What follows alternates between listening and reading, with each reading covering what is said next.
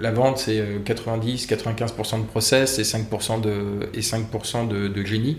Quelle est notre obsession C'est que nous, on pense que les, les, les startups sont prêtes à, nous quitter quand le cycle de vente est répétable. Sachant que l'industrie a à peu près 10 à 15 ans de retard sur sa digitalisation si tu le compares au retail ou si tu le compares à la banque. Donc immédiatement, le destin de la boîte est modifié. Quoi. Ouais, bien sûr. Une petite phrase euh, euh, qu'on aime bien, c'est que une personne qui entreprend pour la deuxième fois a déjà appris avec l'argent de quelqu'un d'autre. On préfère les donner aux opinions. Aller chercher la vélocité, vendre, vendre, vendre.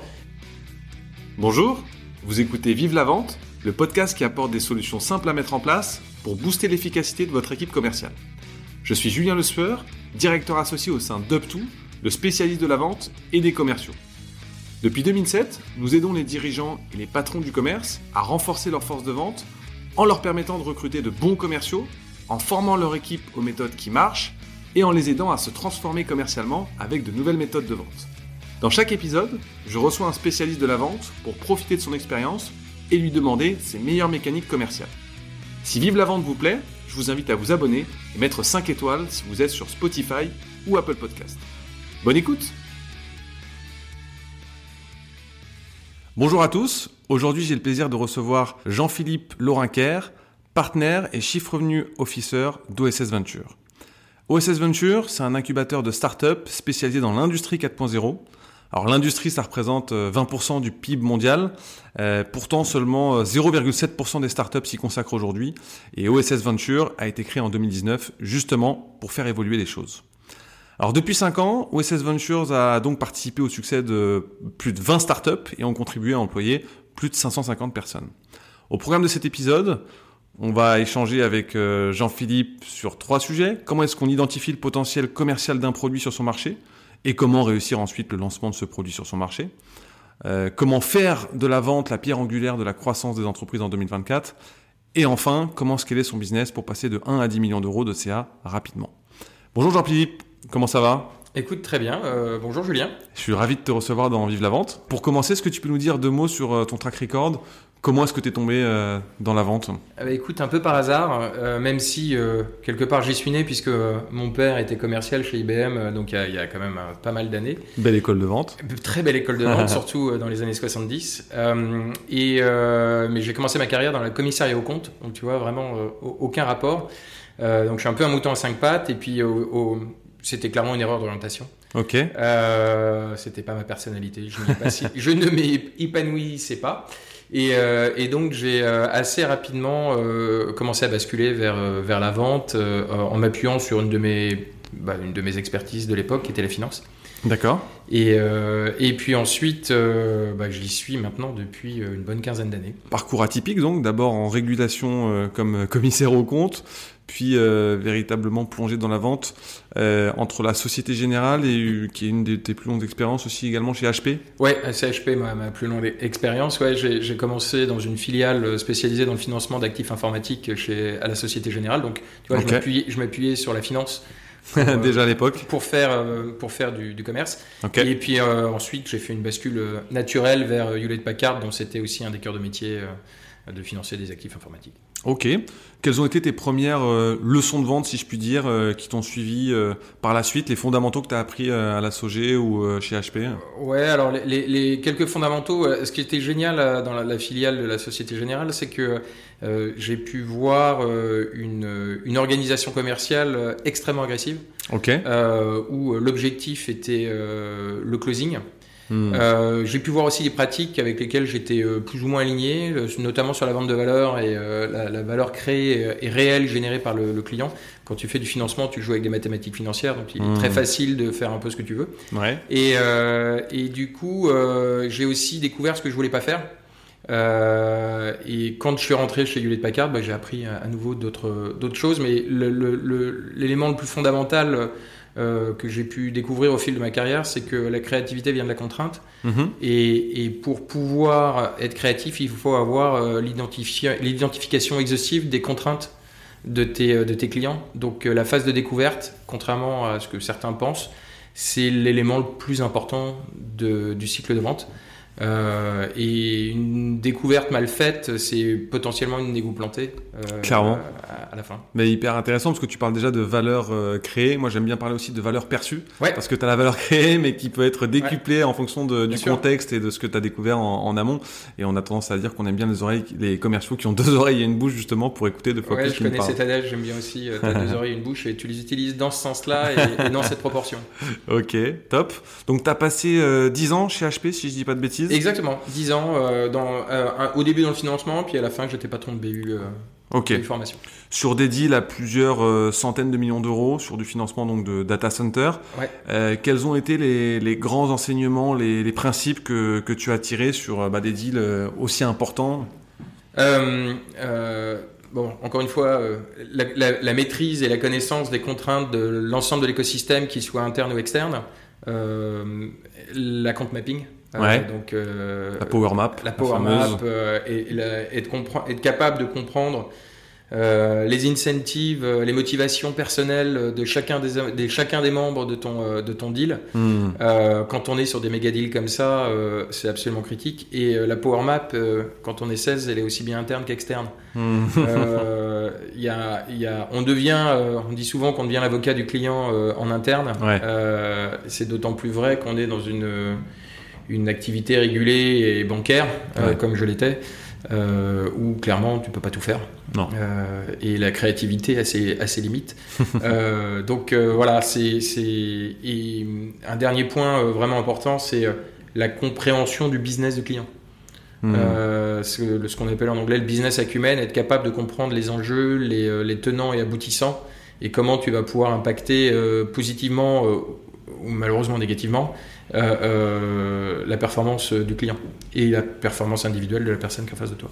Ok. Et euh, tu as des tips euh, ou euh, des, des, principes également pour vendre au grand compte? Oh, C'est une belle question que tu me poses.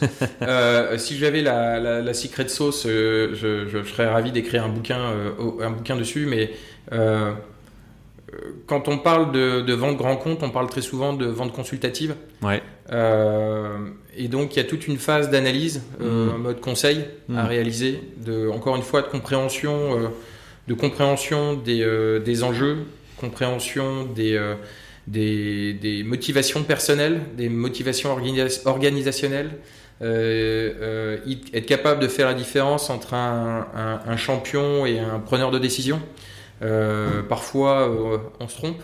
Alors, c'est quoi justement la, la, différence entre un champion et un, un décisionnaire? Ma, ma, ma, définition, et je, qui je pense est partagée par, par beaucoup de monde, c'est qu'un un, un, décisionnaire euh, est capable d'avoir, d'affecter de, de, de, façon discrétionnaire un budget. Mmh. C'est-à-dire que la, la ligne n'est pas nécessairement prévue originalement, mais il peut réaffecter, réallouer ce budget. Euh, un champion est quelqu'un qui a euh, idéalement euh, le pouvoir organisationnel, les galons, Mhm. mais surtout l'influence. Euh, d'amener euh, pour amener ton, ton deal à maturité. Ouais, je te rejoins. C'est vraiment l'influenceur, euh, celui qui doit être ton partenaire, mais c'est pas forcément celui qui va signer in fine, quoi. Ouais, donc tu sais, on dit souvent follow the money, hein, c'est qui paye. Ouais, bien sûr. Et une fois que tu sais qui paye, bah, tu sais quels sont les arguments que tu dois, tu dois mettre en place, sachant que tu parles pas de la même chose à un utilisateur et à, et à un décisionnaire. Clairement, c'est pas les mêmes leviers. On est bien alignés. Euh, pour continuer d'évoquer tes expériences passées, est-ce que tu pourrais nous dire quelles ont été euh, ou quelle a été ta plus belle vente, celle qui t'a le, le, plus appris? Ah, Écoute, euh, c'est probablement un deal, le, le, deal le plus complexe que j'étais am, amené à signer, qui était un, un, deal avec une boîte de telco italienne ouais.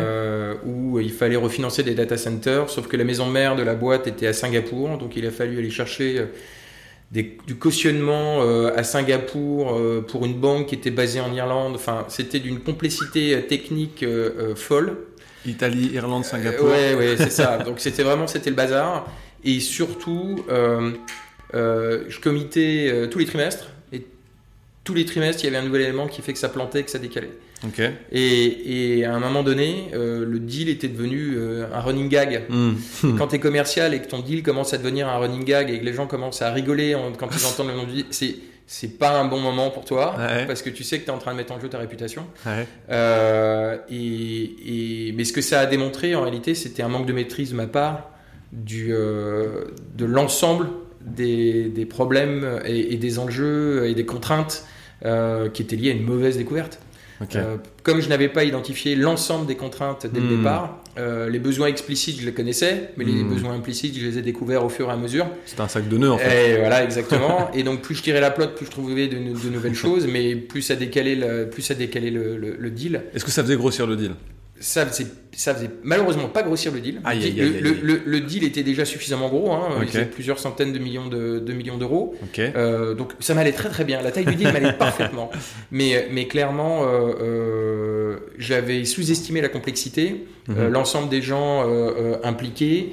bref, j'avais été, j'avais pas été bon quoi. Ok, donc surtout si je comprends bien encore une fois sur la phase de découverte finalement. Bah, c'est la phase de découverte qui a, qui a entraîné une un mauvais forecast, une mauvaise gestion du compte, euh, et qui a fait que le compte a duré 9 euh, mois, alors que je pense qu'on aurait pu diviser par deux. Si j'avais bien fait mon travail, tu aurais pu diviser par deux le, le cycle de vente. Ok. Tu as également dirigé Jim Pass en France pendant deux ans avec euh, bah, des beaux chiffres, hein, parce que euh, à nouveau 50 euh, signatures, un revenu récurrent multiplié par 36 en 18 mois. Alors, il va falloir que tu nous, expliques la recette miracle. Alors, ça, c'est la. Donc, Gympass, c'était en France, c'était une filiale d'un groupe brésilien. C'était d'ailleurs probablement une des rares filiales d'un groupe brésilien. Ouais. Gympass te permet de faire du sport en entreprise en créant un, un méta-réseau de salles de sport. Donc, en gros, tu prends euh, les cercles de la forme, tu prends toutes les salles un peu connues, et tu as, Néonès, et une carte qui te permet d'aller dans les réseaux de, que tu veux avec une seule carte. Un peu comme Gymlib aujourd'hui. C'est exactement, c'était le concurrent de, concurrent de Gymlib. Et la boîte euh, aujourd'hui est une licorne, donc euh, au niveau mondial. Et quand je suis arrivé, le revenu était relativement faible. Donc faire un 36 c'était quelque part plus, plus facile. Euh, on a fini en gros à, 100K de MRR, donc MRR, Monthly Recurring Revenue. Pour, et, et donc on a, je remplaçais un fondeur qui venait du Brésil, qui connaissait pas le marché français. Donc du coup, il a fallu tout mettre en place. Et euh, en arrivant, euh, bah, j'ai pu identifier qu'il y avait eu quelques quelques erreurs de recrutement euh, en, termes d'adéquation entre les profils de commerciaux et les cibles qu'on les cibles qu'on visait. Et, euh, et donc, euh, bah, malheureusement, j'ai vécu la pire journée de, de, de, manager de ma vie, c'est-à-dire que au bout de 3-4 semaines, j'ai en, en, deux heures, j'ai, je me suis séparé de la moitié de l'équipe. wow. Donc très désagréable, euh, mais euh, extrêmement formateur, parce que déjà, euh, tu te dis, le problème des, startups, c'est que tu n'as pas le temps. Hmm. Parce que chaque jour qui passe, c'est du, du, cash qui brûle. c'est du retard. Donc donc c'est déjà trop tard. Donc il, faut prendre des décisions, il faut être capable de prendre des décisions radicales, ce que j'ai fait. j'ai pas été assez loin. Ça, je m'en suis rendu compte après, ça fait partie des lessons learned. Hmm. Euh, euh, et ce qui était intéressant, c'est que les équipes avec lesquelles on est resté, plus les gens qu'on a recrutés derrière, euh, étaient très dédiés sur la mission qui était de faire bouger les gens et de lutter contre la sédentarité, et, et, très impliqués. Et du coup, on a pu, grâce à eux, grâce à leur énergie, passer de de, en gros, c'était, on était à, je crois, 1000 euros de, 1000 euros de revenus mensuels à, hmm. à, à 100K en 18 mois. Ah donc, euh, donc c'était, euh, c'était plutôt pas mal, ouais. Ok, bah top, bravo. quand tu as, euh, eu cette expérience-là en tant que dirigeant, c'est quoi les, stratégies commerciales que tu as retirées de cette expérience pour conquérir un, un, nouveau marché? Écoute, c'est la pire chose, la pire erreur à faire, c'est d'appliquer les recettes que tu as déjà utilisées. Hmm. C'est-à-dire qu'à chaque fois que je rentre dans une nouvelle société, euh, j'essaye de, me débiaiser et de, et de ne pas euh, refaire euh, automatiquement La même chose. ce que j'ai déjà fait. c'est encore plus vrai dans le poste où je suis, où on crée quatre boîtes par an, donc sur des marchés qui sont extrêmement différents, des, des, des, business models qui sont complètement différents, des cibles qui sont différentes. Donc ça, ça m'a bien, ça a bien musclé ce, euh, euh, ce réflexe-là. Mais euh, ouais, donc la première chose, c'est tu, tu refais pas bêtement ce que tu as déjà fait. donc tu fais un audit de la situation euh, tes ressources, euh, les people, les outils, euh, tu regardes euh, à qui tu dois parler, euh, ce que tu génères comme valeur, Hmm. euh, tu retravailles le discours de valeur et puis après, euh, après tu, Tu tu, déploies. commences à appliquer euh, quelques recettes que tu que as pu voir, notamment sur la gestion des hommes. Ok. Bah, revenons justement, plongeons-nous dans, dans OSS Venture. Ouais. Euh, Aujourd'hui, comment est-ce que tu résumerais votre proposition de valeur? Euh, écoute, la proposition de valeur de- d'OSS Venture, c'est de, de- de créer ou, euh, ou d'investir dans des sociétés euh, qui font du software à destination des opérations, principalement dans l'industrie. Sachant que euh, l'industrie a à peu près 10 à 15 ans de retard sur sa digitalisation si tu le compares au retail ou si tu le compares au- au- au- à la banque. Clairement. Tout simplement parce que le retail s'est pris le e-commerce, euh, donc ils ont dû se transformer. Mhm. La banque s'est pris les banques en ligne, donc ils ont dû se transformer. Très souvent, les industriels font du B2B, sont un peu cachés, Hmm. et donc euh, ont moins le besoin de se transformer. Donc il y a encore beaucoup de papier, beaucoup d'Excel, Hmm. euh, un peu partout, euh, un peu partout dans les usines. Et quand on parle de digitalisation des usines, parfois ça se résume à mettre un CRM. Hmm. Alors bon, c'est déjà pas mal, mais tu comprendras que ça, ça- aujourd'hui on peut faire beaucoup plus. Donc, et notre ambition, c'est d'amener ces, ces projets à 10 millions d'ARR Mhm. euh, pour ensuite éventuellement euh, céder ses participations à, euh, à des fonds de private equity euh, qui peuvent ensuite les amener vers un, un autre destiné. Un 100 millions. en- ouais, exactement, euh, Ok. au-dessus de ce qu'on a l'habitude de faire. Eh ben, très clair. C'est quoi vos enjeux 2024 euh, dans ce contexte un peu tendu euh, Écoute, euh, nous on a la chance que tout va bien. Ok. Parce que euh, euh, bah, le Covid est passé par là, les gens ont compris que quand on n'est plus capable de fabriquer des masques en France, le besoin de ré- réindustrialisation est important. Très clair. Euh, on est aussi, on bénéficie au- aussi de, l'environnement euh, euh, difficile pour les startups euh, depuis euh, 2022 et la chute des financements, la hausse des taux qui a entraîné une chute des financements.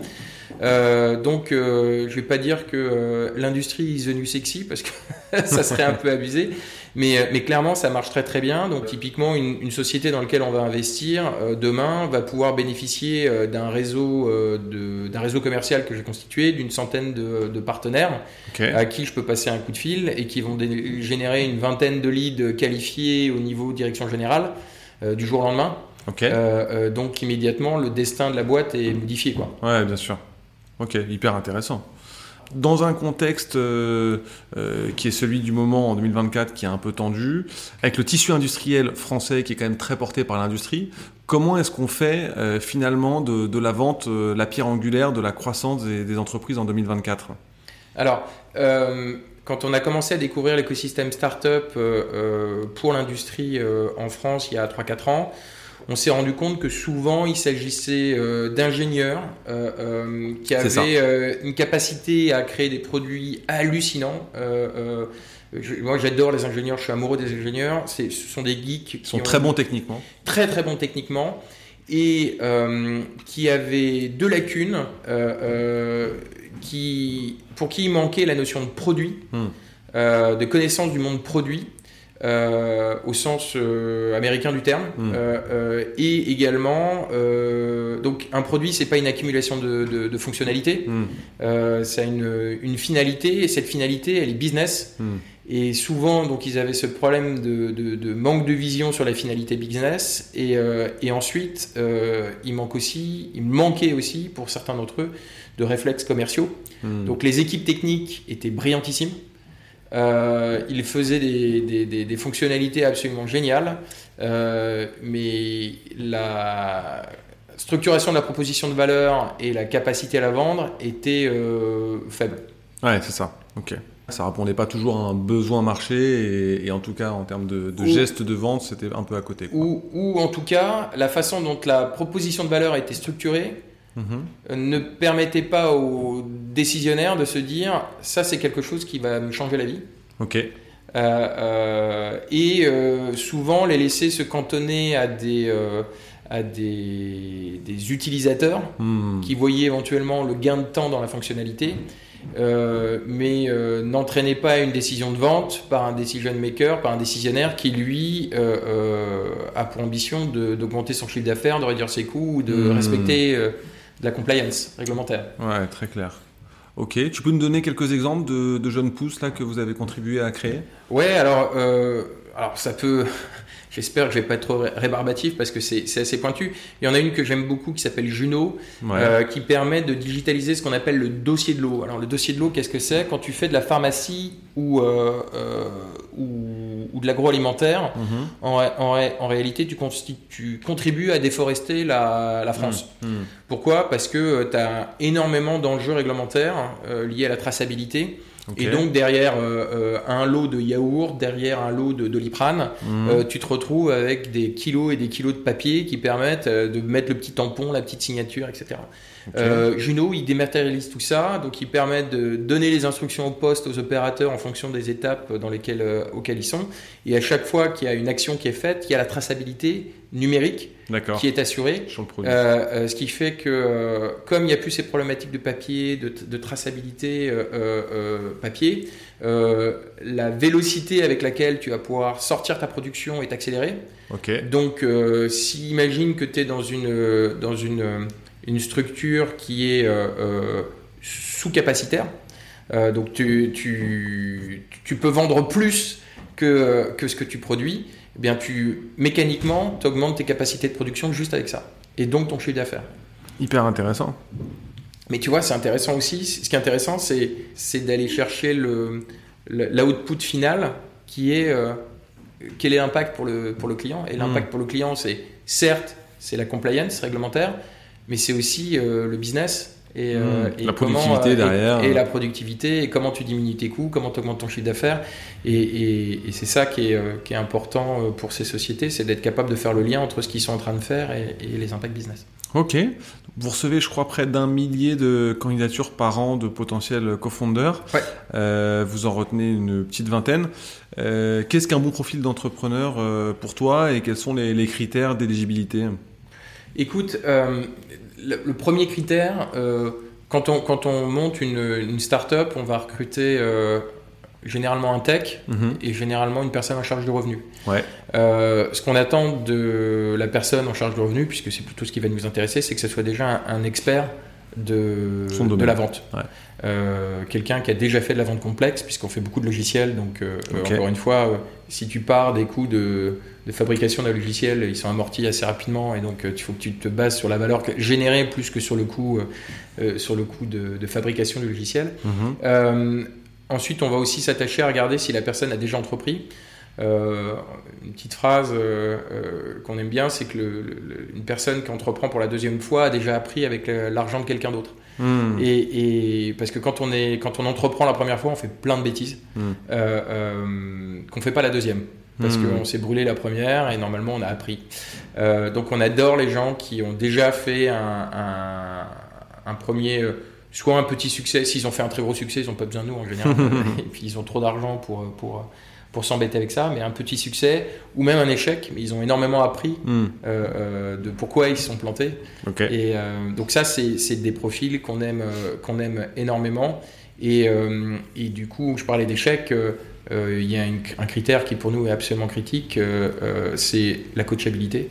Euh, l'adaptabilité et puis euh, le, le, le, grit, euh, la capacité à s'accrocher. Hmm. Parce que monter une start-up, c'est un, un, grand 8 émotionnel. Hmm. tu as quelques hauts, tu as énormément de bas. Ouais, c'est ça. Et si tu n'as pas cette capacité à t'accrocher, cette résilience, cette combativité, tu le retrouves souvent dans des profils qu'on fait soit du sport de haut niveau, soit, soit de la musique. Mhm.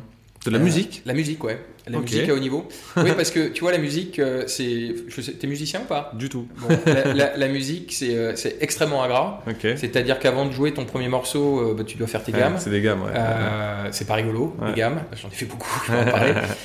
et, donc, le fait que bah, tu te sois quand même un peu accroché, hmm. alors que tu étais enfant, que tes copains, ils, tes, copains ils, jouaient au square pendant que toi, tu faisais tes gammes de piano ou de hmm. guitare ou de je sais pas quoi, c'est parfois révélateur, pas toujours, hmm. hein, mais c'est parfois révélateur de ce genre de, mentalité.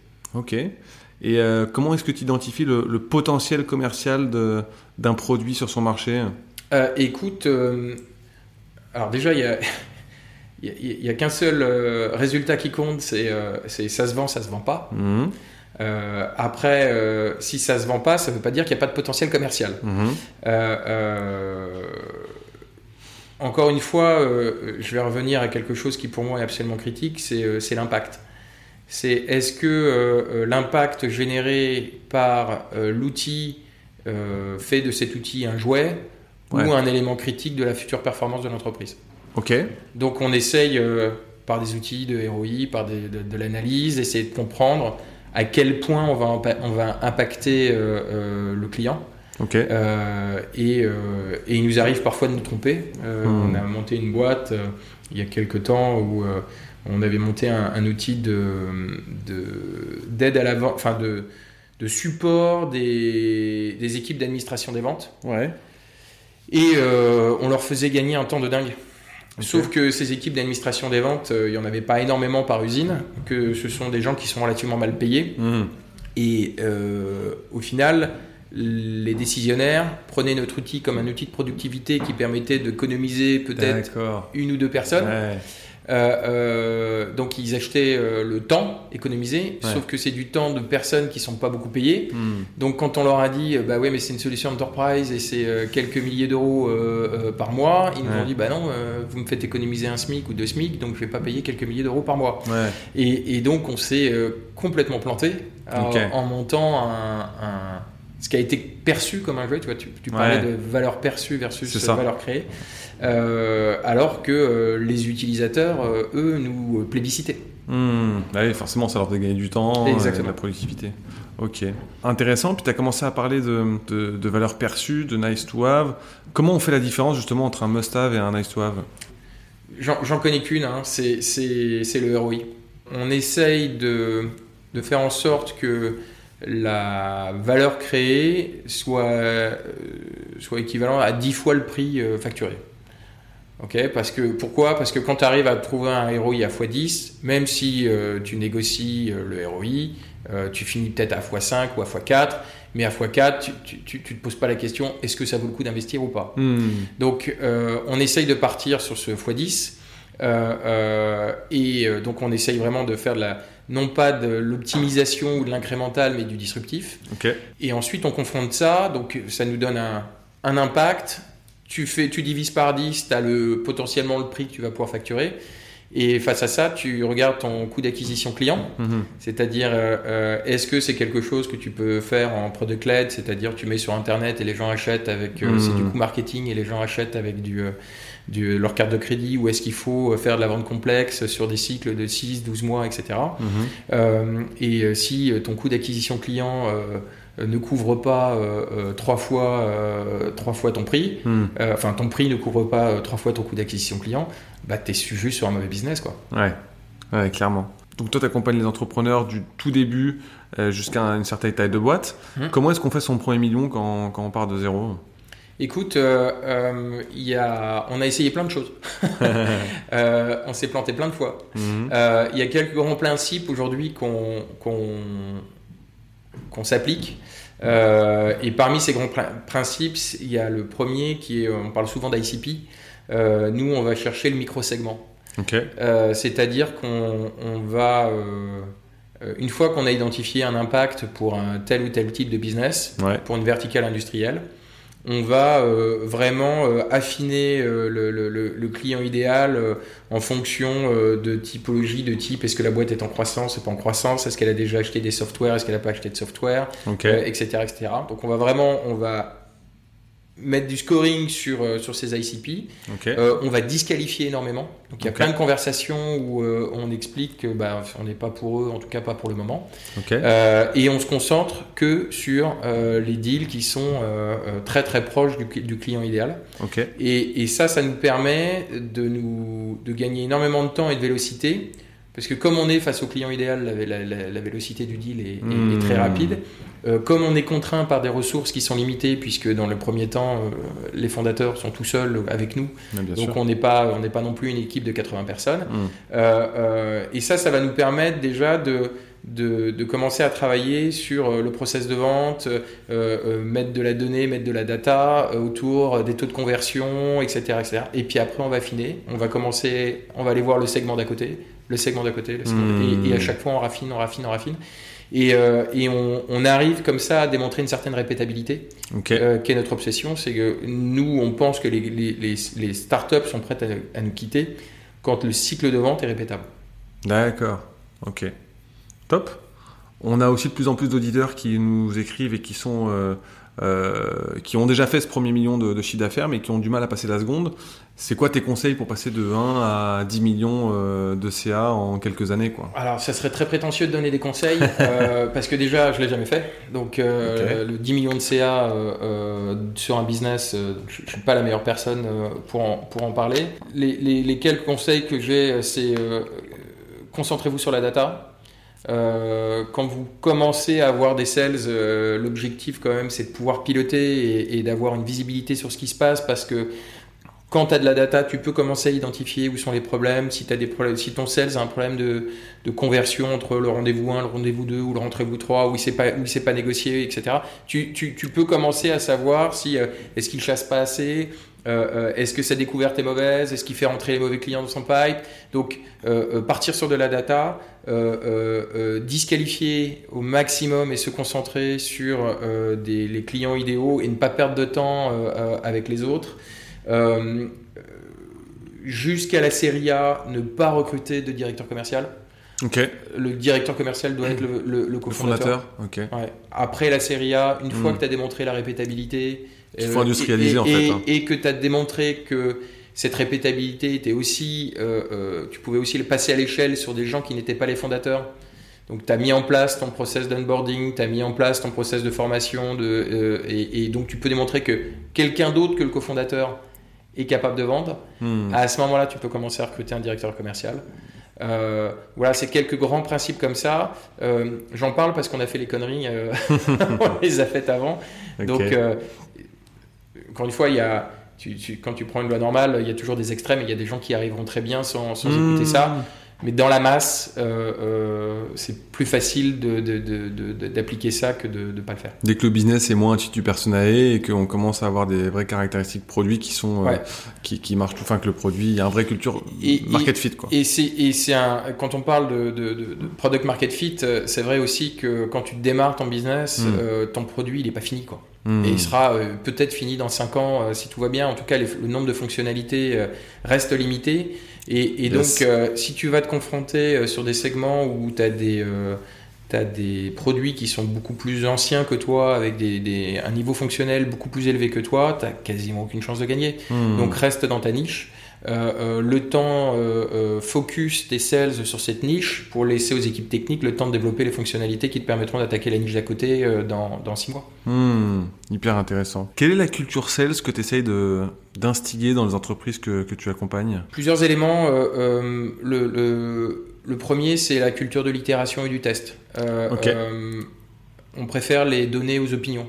Quelqu'un qui me dit je crois que, je, ça m'intéresse moins que quelqu'un qui me dit j'ai tel et tel point de données.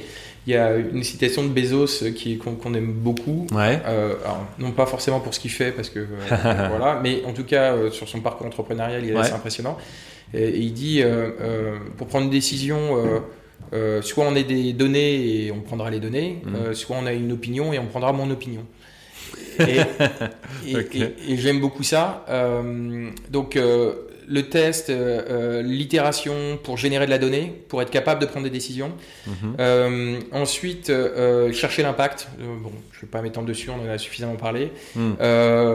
aller chercher la vélocité, vendre, vendre, vendre on vend énormément sur Figma. Donc Figma, pour ceux qui ne connaissent pas, euh, ça te permet de simuler euh, l'existence d'une application euh, qui n'a pas encore été codée. Donc en gros, tu vois, les, tu vois à quoi ressemblera l'application. Tu peux cliquer dessus, mais il n'y a pas de moteur qui génère hmm. quoi que ce soit. Et donc si tu es capable de vendre des Figma, des maquettes, bah, tu seras ensuite capable de vendre la, tu seras capable de vendre l'application. Mais d'abord, on vend les maquettes. Une fois qu'on a plusieurs personnes qui ont acheté les maquettes, hmm. on va coder l'application. Ok. Et, euh, et euh, surtout, euh, considérer qu'on doit être en processus d'amélioration continue, d'apprentissage permanent et, et, et, de se concentrer, de se benchmarker avec les meilleurs. Hmm. Et les meilleurs, ils sont pas forcément en France. Ouais.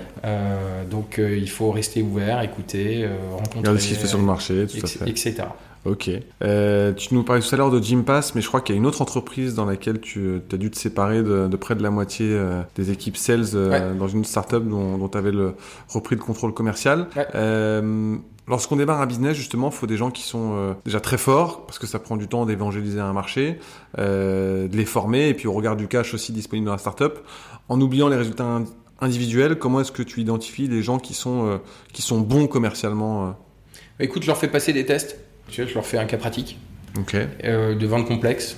Et, euh, et, et je vois comment ils s'en sortent. Donc j'ai ma grille de lecture. hein, euh, Mhm. je, je regarde euh, et je regarde par rapport à cette grille de lecture comment ils s'en sortent, dans leur capacité à écouter, dans leur capacité à rebondir, dans leur capacité à creuser. Et, euh, et c'est extrêmement révélateur. Mhm. Et euh, malheureusement aujourd'hui, euh, euh, ce cas pratique, euh, la note moyenne est très très faible. Euh, Mhm. donc je suis un peu, euh, je suis un peu désespéré pour trouver des, des- des bons candidats Ouais. ou des fondeurs, des fondateurs, euh, parce que ouais, le niveau, le niveau en France est sur la vente complexe Mhm. et, et pas assez fort, alors qu'il existe une littérature anglo-saxonne notamment sur le sujet Mhm. qui est absolument démentielle, Ouais. Des podcasts hallucinants, et, mais les gens ne se forment pas, pas assez en tout cas. Ok. Comment on fait pour renverser la table alors, Jean-Philippe? Bonne, bonne question. Écoute, euh, euh, les écoles de commerce euh, sont plus des écoles de commerce, sont des écoles de management. Ah bon? Euh, enfin, il paraît, je sais pas, tu, on, peut, on peut avoir le débat. Maintenant, euh, bah, on est obligé de recruter non pas, quand tu vas chercher des juniors, non pas des, des gens formés à la vente, mais tu vas chercher des profils, Mhm. tu vas chercher des personnalités, Des tempéraments. des tempéraments, Mhm. et puis, euh, puis c'est à toi de les former. Alors, c'est toujours super agréable, Mhm. mais bon, il faut, tu, passes un peu, tu passes un peu de temps. C'est de l'investissement. C'est un quoi. investissement, ouais. Ok. Euh, et pour créer justement une équipe performante, c'est quoi tes meilleures pratiques de recrutement? Tu regardes quoi en premier lorsque tu reçois un, un candidat Euh, écoute, euh, bon, évidemment déjà le CV, euh, tu vois, on parlait de sport de haut niveau, on parlait, Ouais. on parlait de musique, c'est des petites choses que, que- qui, qui- qui retiennent toujours mon attention. Ok. Il paraît qu'on recrute toujours à son image, donc il faut faire attention aussi à se débiaiser. Euh, euh, moi, ce que je vais regarder comme qualité pour un, pour un sel, c'est la détermination. Euh, on parlait du grid tout à l'heure, c'est l'organisation, c'est la vente, c'est euh, 90-95% de process et 5% de, et 5% de, de génie. Ouais. Euh, Quelqu'un qui n'a pas les 5% de génie, il s'en sortira très très bien s'il a les 95% de process. euh, euh, euh, donc, euh, et puis euh, la capacité, à, la passion euh, pour le métier, parce que c'est un métier qui est très dur. euh, c'est un métier où il faut beaucoup travailler, euh, où parfois euh, euh, le- le- les résultats arrivent très très tard. Et, s'il n'y a pas la passion, euh, surtout, faut pas faut pas s'infliger ça. quoi. Ouais, c'est clair. Ok. Euh, quel conseil tu donnerais à la grande majorité des patrons qui, commencent leur transformation euh, commerciale? Par quoi faut commencer pour, pour performer aujourd'hui quand on veut se transformer commercialement parlant? Toi qui disruptes le secteur de l'industrie. La, la situation, les situations sont extrêmement diverses. Euh, chaque entreprise a euh, sa propre culture, Ouais. euh, ses propres objectifs, ses propres cibles. Donc, je vais plutôt essayer de t'indiquer comment je m'y prendrais pour essayer d'analyser, d'auditer les éventuels problèmes. Mhm. Et le premier poste que que je- que je- que- le premier poste que j'analyserai, c'est c'est que- quel, quel commercial et quel leader commercial sont euh, les entrepreneurs. Mhm. Euh, euh, déjà, euh, si euh, commercialement le, le- le fondateur est pas au niveau, euh, c'est lui qui doit grandir. Euh. Parce que le, le management par l'exemple est quelque chose auquel je crois euh, euh, terriblement. Et Mhm. parce que, de plus, euh, euh, c'est compliqué de recruter euh, des experts quand on n'est pas, euh, quand on sait pas qu'on sait pas ou qu'on n'a pas un minimum d'expertise soi-même. Bien sûr. Euh, ensuite, si s'ils peuvent progresser, formidable. S'ils peuvent pas progresser, ça va être la, la vie de la société risque d'être un peu compliquée. Ensuite, comprendre ce qui fonctionne bien de manière plutôt euh, soit conjoncturelle, soit, soit structurelle, euh, euh, en distinguant bien les bleus, bien les deux. Par, exemple, est-ce qu'il y a un problème fondamental de culture euh, de culture commerciale, euh, d'équipe, d'animation d'équipe, ou est-ce que euh, il y a un mauvais trimestre qui arrive alors que les trois derniers étaient absolument exceptionnels donc là c'est du conjoncturel. Est-ce qu'on a un turnover dans certaines équipes et pas dans d'autres qui pourrait te poser la question est-ce qu'il y a, il y a des, des managers commerciaux qui sont suffisamment formés hmm. pour accompagner les équipes? On sait tous que le, grand jeu c'est de nommer le meilleur commercial hmm. responsable commercial. Or, c'est pas parce que tu es le meilleur commercial que tu es le meilleur manager. Euh, euh, donc tu vois, c'est des, petites, euh, des, petites, des petits indices comme ça. Hmm. Ensuite, je me penche sur les chiffres. Donc, Alors c'est quoi justement les chiffres que, qui sont les plus importants et qui te font dire que ça tourne bien en termes de mécanique commerciale? bah, en, réalité, déjà, le, le premier indice, c'est est-ce que ces chiffres existent? Ouais. tu as déjà vu comme moi des organisations commerciales qui avaient un CRM mm-hmm. qui n'était pas à jour, euh, avec euh, des cycles de vente qui n'étaient pas euh, respectés, où tu mm. passais, où tu avais des transactions qui passaient de, de découverte à signer du jour au lendemain. donc déjà, est-ce qu'il y a cette discipline et est-ce qu'il y, a cette culture du chiffre? Et, et j'ai pu constater que souvent, quand il y avait cette culture du chiffre, mm. l'organisation commerciale fonctionnait plutôt pas mal. Donc, euh, euh, la première chose, euh, c'est de mettre en place cette culture, cette culture du chiffre. Alors, il faut faire attention, je ne souhaite pas, je suis contre les, ce qu'on appelle les managers Golden Retriever. Euh, je la connaissais pas celle-là. Tu sais pas ce que c'est tu, tu, vois ce que c'est un Golden Retriever Oui, ça oui. C'est un chien de chasse qui euh, va chercher la proie et qui ramène la proie. Donc un manager Golden, Golden Retriever, il va chercher le chiffre, il ramène le chiffre. Il va chercher le chiffre, il ramène le chiffre. Il a aucune autre valeur ajoutée. Et euh, il y en a beaucoup dans les grands groupes, mhm. dont le principal métier c'est de faire du reporting. Mhm. Donc c'est aller trouver ces chiffres, c'est quelque chose d'intéressant. Savoir quoi en faire et en tirer les conséquences et mettre le plan d'action en place, c'est encore autre chose. Euh, et puis, euh, dans le cadre des startups, il y a un point aussi important parce que c'est ça qui va définir euh, ton, ton, ton, plan d'action et le, le, temps que tu as pour mettre en place ce, ce plan d'action. C'est combien de temps avant l'iceberg? Hmm. Euh, si tu as deux ans de runway ou si tu as deux mois de runway, hmm. c'est tu peux pas forcément faire la même chose. tu vois, c'est un, quelques éléments de piste sur lesquels je partirais. Euh. Hyper intéressant. Tout à l'heure, tu as parlé de, la tech, de la techno chez vous. Comment est-ce que tu définirais l'importance euh, de la technologie chez OSS Venture? Quels sont les, les, outils indispensables pour les commerciaux selon toi? Alors, euh, bon, le CRM, évidemment. Euh, le, CRM est trop souvent perçu euh, par certains, peut-être mauvais commerciaux, ou en tout cas à qui on n'a pas expliqué hmm. comme une contrainte. Alors Ce qu'ils allaient en tirer, en fait. voilà, la valeur personnelle qu'ils ont à, en tirer en termes d'organisation et en hmm. termes d'efficience. on est très, très calé, très poussé sur tout ce qui est outils d'automatisation, d'outbound, d'inbound, de, de blended, etc. Hmm. Euh, euh, maintenant, il y a une chose auquel on croit euh, avant tout, hmm. c'est que tout ça, ne, cette technique ne sert absolument à rien si tu n'as pas le bon message. Si tu n'as pas la bonne valeur vendue ou perçue, et il y a un outil qu'on sous-estime trop, euh, qui est tout simplement le téléphone. qui est un très bon outil, je le confirme. Ok. Quelques dernières questions de, fin, Jean-Philippe. C'est quoi le, meilleur conseil qu'on t'ait euh, déjà donné? Euh, Sur la partie recrutement, c'est un classique. Quand il y a un doute, il n'y a pas de doute. le doute, il vient souvent d'une d'une multitude d'expériences passées que tu n'es pas capable d'expliciter, mais un feeling. Les, un feeling, les expériences sont là. Mmh. et une autre partie, c'est le et je ne l'ai pas toujours respecté, mais à chaque fois, le conseil s'est avéré bon. C'est le meilleur moment pour séparer de quelqu'un, c'est la première fois où tu y penses. pas mal. Pas mal. Et ça s'est toujours avéré, euh, vrai. Ok. Qu'est-ce que tu dirais aujourd'hui au commercial que tu étais quand, quand tu as commencé dans la vente euh, il y a une vingtaine d'années? Euh, Tais-toi et écoute. Ouais. Ce qu'on disait en fait au début. Hein. Euh, je crois que c'est le même conseil que nous avait donné Hugo Travaillé de chez OneFlow qu'on a reçu, ah qu'on a reçu dans la saison précédente. Et, est-ce que tu as des des livres, des outils, des, des, des, je sais pas, des, des contenus qui t'ont inspiré récemment sur la vente, le management, l'entrepreneuriat et que tu souhaiterais recommander à nos auditeurs Ouais, moi, il y a, y a, un podcast que je recommande, un podcast américain qui a été créé par John McMahon. Donc, John McMahon, c'est un, C'est une personne qui a été cinq fois CRO et dont trois fois il a amené les sociétés en IPO. Ok. Donc bon, une fois ça peut être un coup de chance, trois fois ça commence à faire beaucoup de chance. donc c'est une méthode.